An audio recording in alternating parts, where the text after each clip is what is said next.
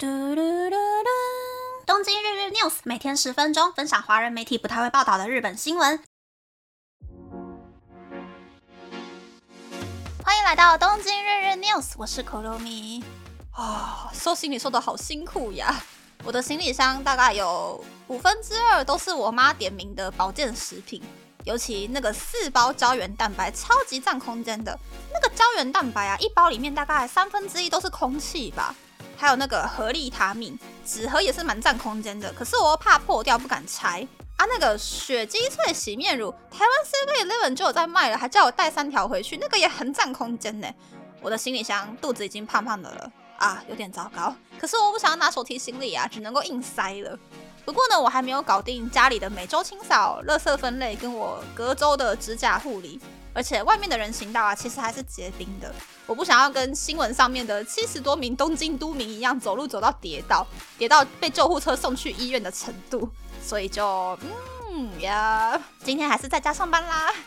那我会这样讲呢，绝对不是夸张，因为我以前有一位同事啊，他就是早上出门的时候呢，在自家公寓的门口华丽丽的踩到积雪跌倒，整个尾椎受伤，应该是类似断掉的程度吧。他大概连续两三个礼拜只能够站着上班，之后每一个月呢都要一直去整骨院复健，只要变天呐，他的尾椎就会不舒服。我就觉得哇，三十一岁跌倒，这个痛还要留一辈子，也是蛮可怜的。所以我要很小心保护我自己。我这个胆小鬼呢，就是选择在家里上班，不要跌倒，省下通勤的时间做我自己的事情。等明天人行道的冰块退冰退的差不多之后呢，再直接出门去机场吧。是说，请长假的朋友应该可以知道我的心情，就是交卷这件事情，我会很想要早一点点搞定。毕竟请别人帮忙工作呢，能够越早跟对方说就是代办事项的话，对方的心情应该也会比较好一点点吧。结果嘞，那个我觉得应该是日本嗯第三大的广告代理店制作日程哦，已经一个礼拜了都还做不出来，已经开始要赶不上三月一日的活动开始日了呢。但是其实我已经看淡了啦，毕竟我们那个课长呢，也是给人家很多突如其来的工作，甚至下下礼拜日本的三连休还要求对方公司出勤两天呢，所以我也只能够把各种截止日呢交给课长，让课长去搞定了。如果八天后我回日本一点点进度都没有的话，那活动也可以不用办了，Yeah，拜拜。是说啊，星期一雪下很大的时候，其实还蛮可怕的，就是一边下雪一边打雷耶。我都想说，哎，打雷不是那个下雨的朋友吗？为什么下雪也可以打雷嘞？而且那个雷还持续了大概一两个小时，非常的可怕。然后外面呢，那个救护车的声音就一直一直一直不停的经过，到半夜都没有停。我就想说，哎，是怎样？大家都跌倒了吗？那为什么除了下雨之外呢，下雪的时候也会打雷呢？我看那种气象的新闻是说，好像是因为关东海边原本是有一个低气压的，然后被风吹到变成了高气压。天上的云变多了，就很像夏天会出现的沉积云一样，变得很多很多，所以就开始打雷了。一边下雪一边打雷，这是一个很罕见的现象。结果居然被东京都民给遇到了呢。好了，讲了那么多，来介绍新闻喽。就是啊，昨天最大的新闻，我超想介绍的新闻，就是日本第二大的电信公司 KDDI 宣布。要花日币四千九百七十亿元，从今年四月开始收购日本第二大超商罗森百分之五十的股票。如果 TOB 案成立的话，KDDI 和三菱商事将会成为罗森唯二的股东，罗森的股票也会下市。昨天的记者会上面呢，罗森的社长还有 KDDI 的社长就表示，希望可以用 KDDI 的通信网络，打造超越现实还有虚拟的超商服务，并且加强。罗森社长之前在很多采访之中都有表示过的，要打造出线上下单之后最快十五分钟可以从门市送到家里的迷你电商网络。KDDI 会全力支持罗森数位化，让罗森可以提供顾客的多种需求。呃，该怎么说呢？我先来讲股好了，我先来解释二零二零年全家被伊藤忠 TOB 的故事吧。全家原本股票也是有上市的哦。二零一六年，全家收购当时日本第三大超商 OK 之后呢，股价曾经飙到日币八千多元左右，那个是全家有史以来的巅峰。二零一八年，伊藤忠宣布收购全家股票的时候，股价大概是日币四千多元，但但是最后呢，伊藤忠是宣布用日币两千三百元收购全家的股票。不过呢，在去年四月，东京地检署公布的判决就说，伊藤忠当时有故意低报全家股票的收购价格。如果是按照主流的 DCF 计算法去计算出来的股价，伊藤忠当时委托的野村集团算出来的全家股价是在日币一千七百零一元到日币两千七百四十九元之间，但是。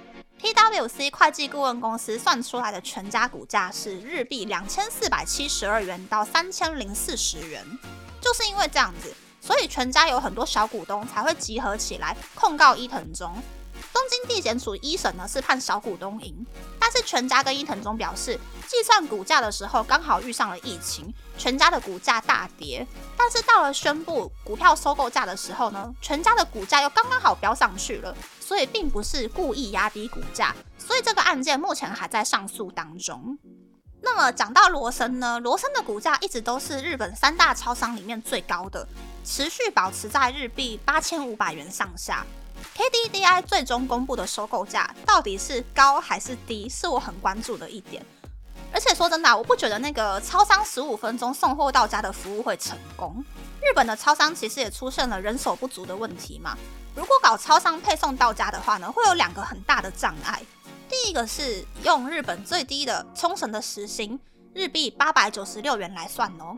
为了能够在上午十点到晚上十点做电商的工作。每一间店铺都要多请一名店员来进行拣货还有配送的服务，每一个月呢就要多付出二十三万两千五百六十元的薪水。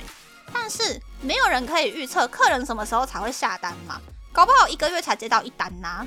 一笔订单我就算了，如果是以一般的建议售价一千元来看的话呢，门市又或者是说店长其实只有赚二十九元左右，是日币二十九元哦。